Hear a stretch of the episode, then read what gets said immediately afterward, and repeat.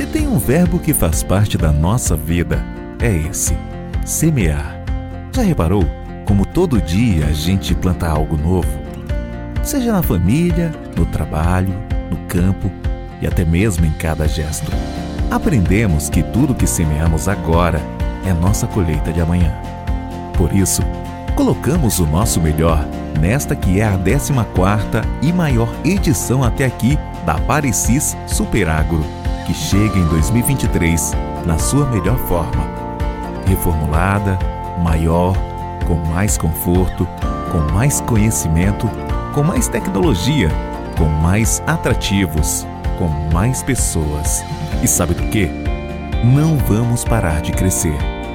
Porque esse é um plantio pensado no nosso futuro. Estamos te esperando de 28 a 31 de março. Parecis Superagro.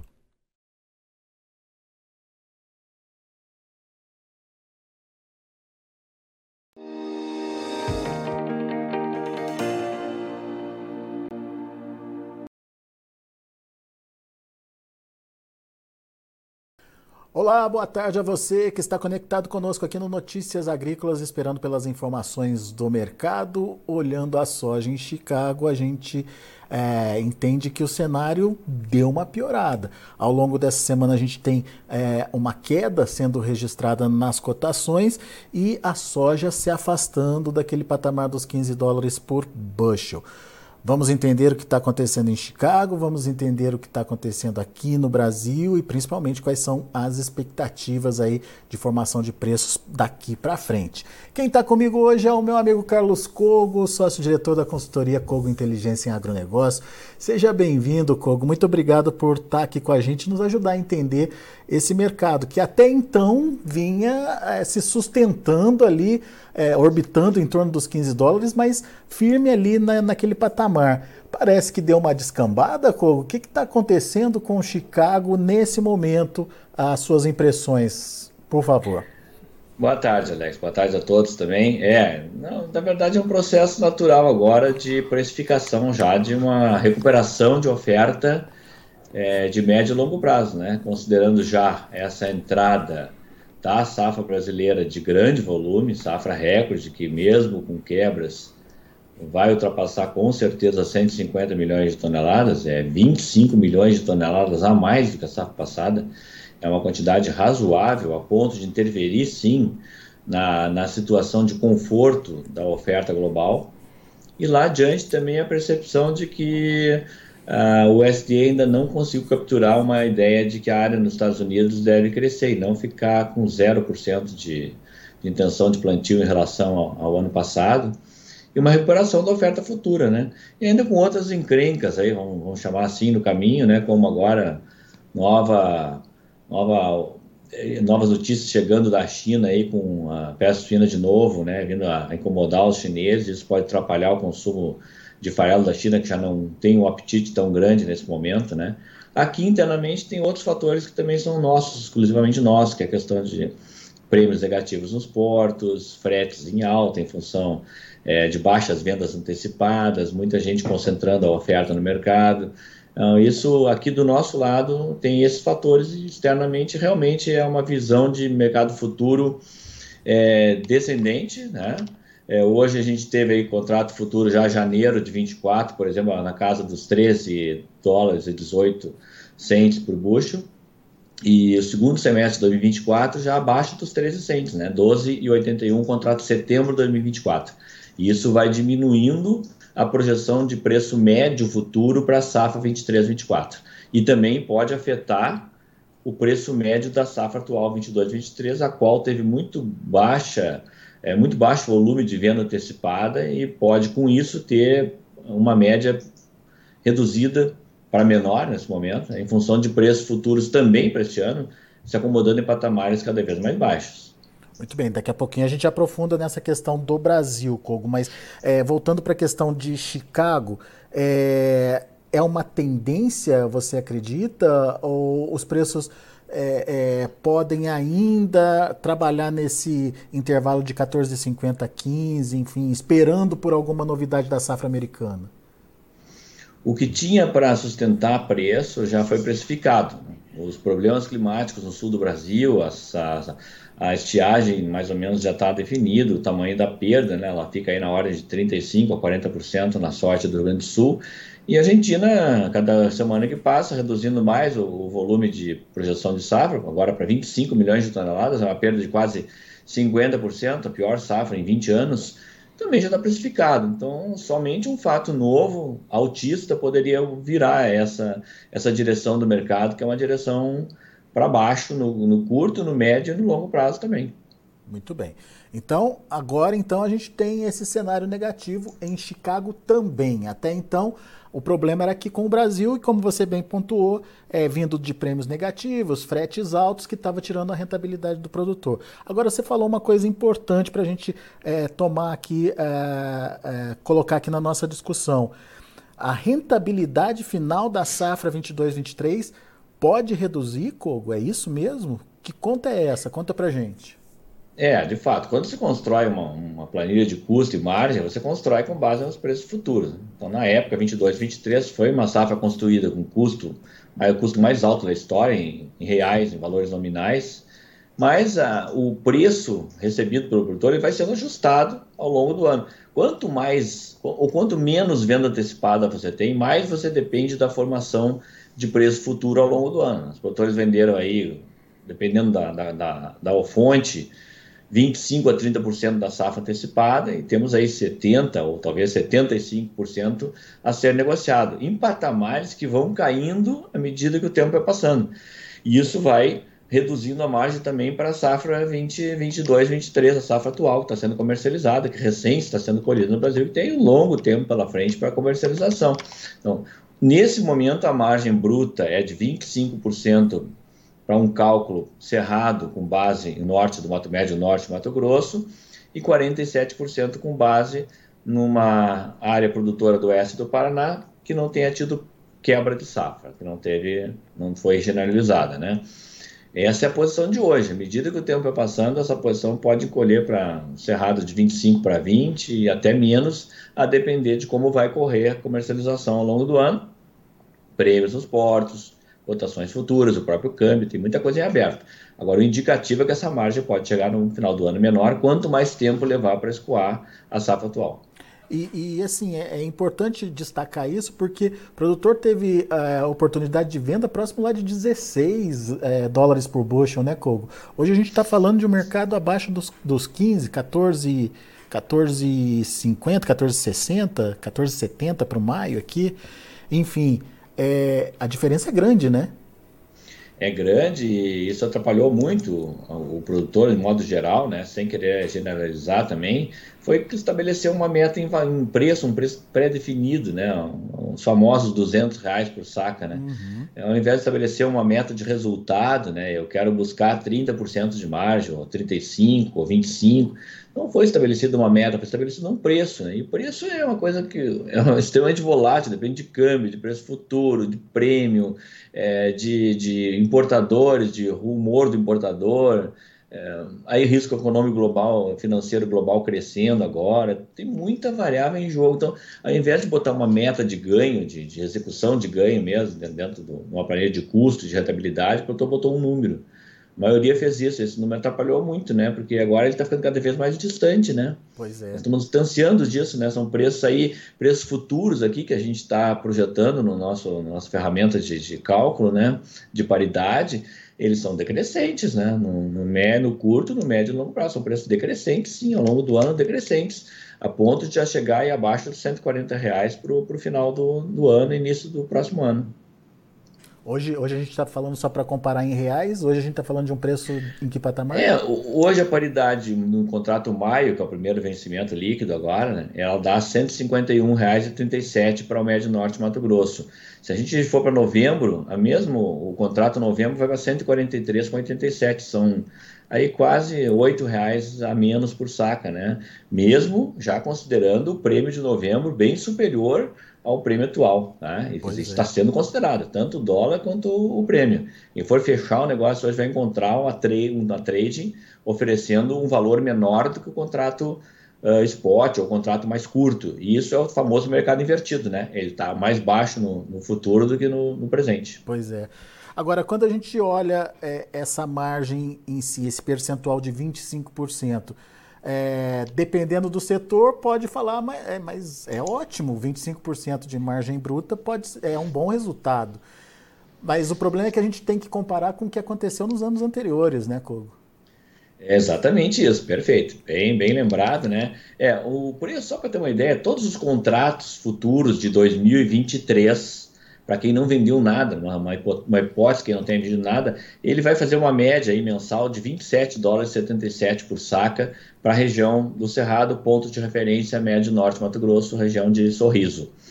Então, é uma margem bruta na vírgula 24,5%. Excelente, não tem nenhuma dúvida. Para qualquer setor da economia, é uma excelente. Só que esse mesmo produtor teve uma margem de 53% em 2022 e 61% em 2021. Ou seja, isso é que talvez atrapalhe um pouco a visão de que a margem de 25 é muito boa. E é muito boa, de fato, não tem nenhuma dúvida. E o preço atual, 27,77, ele pode mudar ao longo do ano. E aí essa margem pode ficar menor ainda. Por isso que olhar para trás, olhar no retrovisor, não, não parece uma boa ideia nesse momento. Melhor olhar para frente. Tá, e eu me lembro que da última vez que a gente conversou, é, você contava para gente que uh, a margem para safra adiante, a 20, é, 23, 24, estava é, melhor por conta do custo que tinha baixado. Agora, com o preço caindo também, essa relação ainda é positiva, Kogo?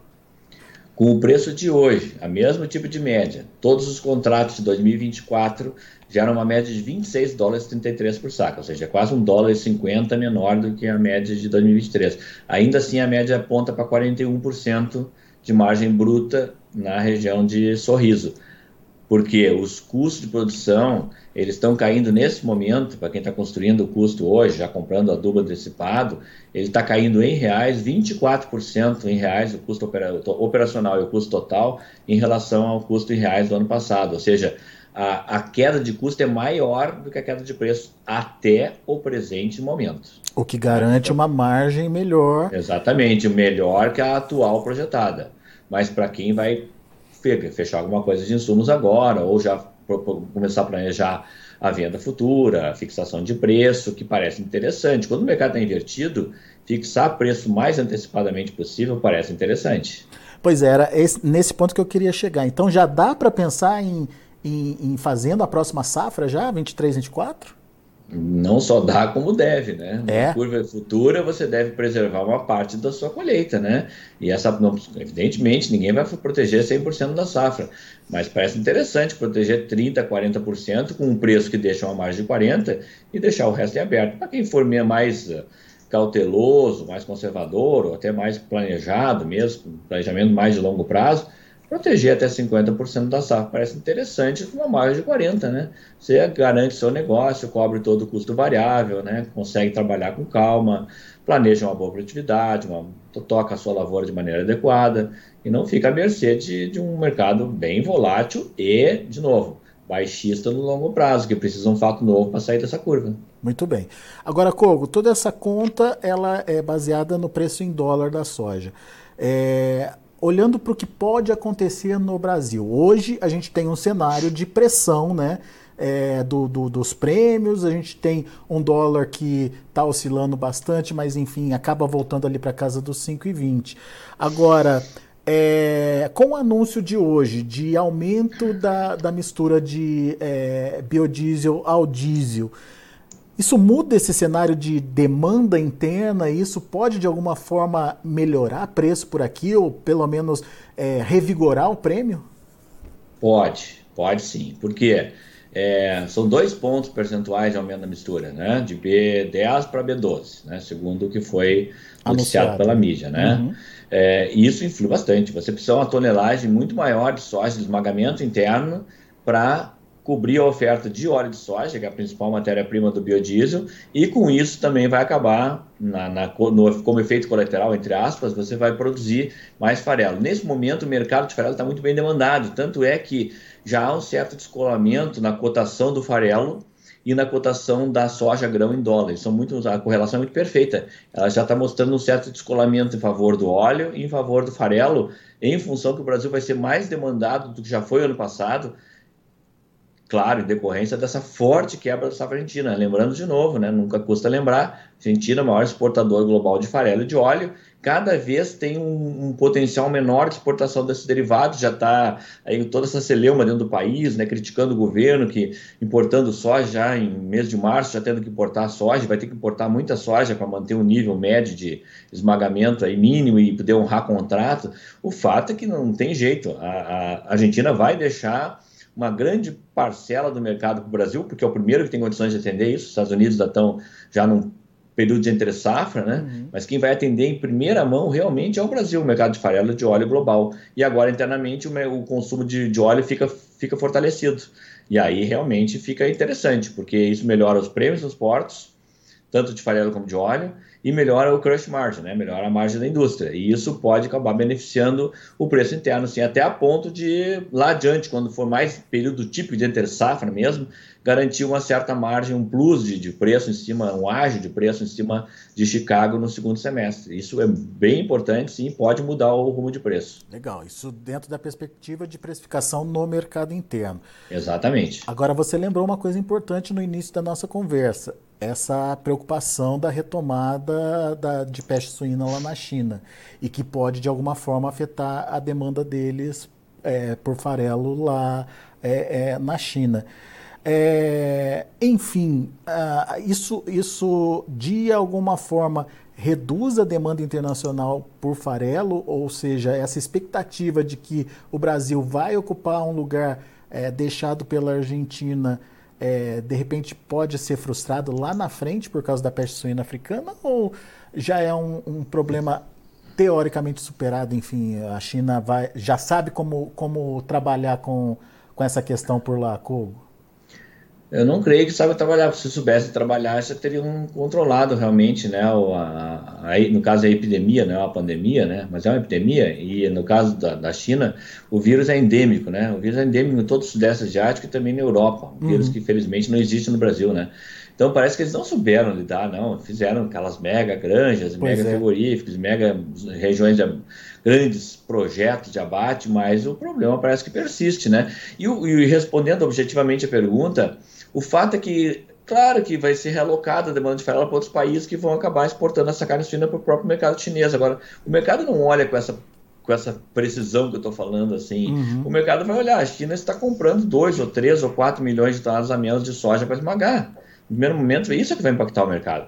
Depois, é claro, vai descobrir que o Brasil, os Estados Unidos estão produzindo mais mais suínos, para produzir mais carne suína. É muito bom para a cadeia de suínos, que está em franca recuperação no Brasil. Agora, isso é para médio e longo prazo, para dar efeito no preço, né? A ponto de dizer, olha, ok, outros países estão alocando essa oferta adicional e estão é, suprindo a China de carne suína. Né? Isso vai acontecer, claro, em algum momento. Mas até que o mercado entenda isso, o que o mercado vai precificar é uma compra menor por parte da China e ponto final. Que o que está fazendo hoje, fez hoje, inclusive, a leitura de que a China está comprando menos. É, é, isso, isso é legal de, de, da gente entender que a gente precisa acompanhar o mercado de farelo, a demanda por Exatamente. farelo. Exatamente. Né? E, e, não só por, pelo grão em si. Né? Ah, agora esse ano é um ano para olhar muito, aliás, para esse mercado. Muito. Os dois, né? Esse, mercado se tornou grande, é possível que a gente vai exportar coisa de mais de 21 milhões de toneladas de farelo esse ano, e óleo talvez só não exporte mais em função dessa demanda forte que vai ter mesmo para biodiesel. Mas a demanda por óleo também é forte nesses primeiros meses do ano. Vai haver uma disputa muito em breve entre esmagador e exportador no, no mercado interno, com certeza. Legal, muito bom. Kogo, só para a gente finalizar, qual que é a sua orientação para produtor que está vendo o preço despencar nesse momento e está sem saber o que fazer? Bom, sem receio nenhum, quem, não, quem já vendeu alguma coisa, vai planejando a sua comercialização de forma pausada aí, intercalada, mas para quem não fez nada, ainda é bem interessante vender os preços atuais e até mesmo fixar uma parte da safra futura aos preços atuais. Ainda é bem interessante, as margens são muito atrativas ainda e não ficar totalmente descoberto no mercado que está, de novo, está em curva de declínio, curva descendente. Né?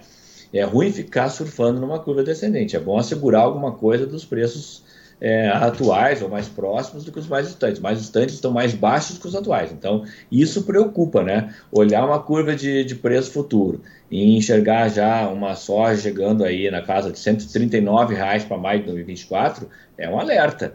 Hoje, inclusive, surgiram notícias que três estariam ofertando para maio de 2024 já próximo de 133, 130 reais. É muito baixo. E isso para os parâmetros que o produtor está trabalhando hoje. Então, isso realmente é suficiente para você ligar o alerta e já partir para se planejar e se proteger. Não ficar parado, não ficar olhando a queda, não ficar olhando a curva de queda e só é, extasiado ou com medo. Não, é hora de tomar uma atitude. As margens são boas para os preços atuais. Então, dá para segurar uma boa margem com o preço que está aí. Boa, Kogo. Muito bom. Meu amigo, obrigado, viu, pela disponibilidade de estar aqui com a gente, por compartilhar com a gente é, todo esse seu trabalho, toda essa sua pesquisa em relação à precificação da soja. Volte sempre, Kogo. Obrigado, abraço a todos e uma ótima final de semana a todos também. Valeu, Kogo, abraço. Tá aí Carlos Cogo, da Cogo Inteligência em Agronegócios, aqui com a gente no Notícias Agrícolas, fazendo alertas importantes sobre a soja, a precificação, as tendências. Você viu o Cogo falando, tendência do mercado é de queda a partir de agora. Não tem mais por que ficar esperando pela produção argentina, todo mundo já sabe que a produção por lá vai ser um desastre. Ah, não tem por que é, ficar é, contando com uh, um aumento aí na demanda chinesa, até por conta de um cenário é, preocupante de retomada da, da peste suína lá, enfim, situação crítica, na opinião do Kogo, em relação à precificação e retomada dos preços em Chicago. E o Kogo fez as contas e mostrou aí que a rentabilidade final da safra 22-23, à medida que o tempo vai passando e que o preço é, vai sendo pressionado lá em Chicago, a rentabilidade ou a margem bruta vai diminuindo. Hoje, nos atuais patamares, essa margem bruta para o Cerrado está na faixa dos 25% e para o Paraná, para a região sul, 47%. São margens positivas. É óbvio que quando você compara com anos anteriores, é, é uma margem muito menor, é, no entanto, ainda positivas. Mas se você vê é, a concretização dessa perda é, de preços acontecer ao longo do ano, essa margem tende também a diminuir por conta dos altos custos que foram é, comprometidos aí nessa safra que está sendo colhida. Vamos aos preços em Chicago, vamos ver como estão os negócios lá na Bolsa de Chicago. Começo com a soja, mostrando que o maio recuou 15 pontos a 14 dólares e 76 centos por bushel. O julho, 14 dólares e 61 centos por bushel, 14 pontos mais 75 de queda. Agosto, 14 dólares e 18 centos por bushel, queda de 13 pontos mais 25. Setembro, 13 dólares e 47 centos por bushel queda de 11 pontos mais 75. É essa diferença que o Coco está falando. Para a soja atual, para a soja do segundo semestre. Setembro já é, rompeu aí os 13 dólares e quando você vai mais adiante ainda, o novembro ali uh, já é, na casa dos 13 e 2024 já com soja abaixo dos 13 dólares por bushel, uh, precificando aí um, uma recuperação né, da oferta mundial é, no médio e longo prazos. Vamos ver o milho. Uh, maio, 6 dólares e 34 centos por bushel, 1,5 de alta. Julho, 6 dólares e 17 centos por bushel, também com 1,5 de alta. Setembro, 5 dólares e 68 centos por bushel, 1,25 de elevação. E dezembro, 5 dólares e 61 centos por bushel, 2 pontos mais 75 de alta. Para o trigo, Trigo subindo também, maio 7 dólares e 10 centes por bushel, 11,5 de alta, julho 7 dólares e 19 centes por bushel, 10,5 de elevação, setembro 7 dólares e 28 centes por bushel, 10 de alta e dezembro 7 dólares e 42 centes por bushel, 9 pontos mais 25 de elevação. São os números de hoje já de fechamento do mercado lá na Bolsa de Chicago. A gente fica por aqui, agradeço a sua atenção e audiência. Continue com a gente.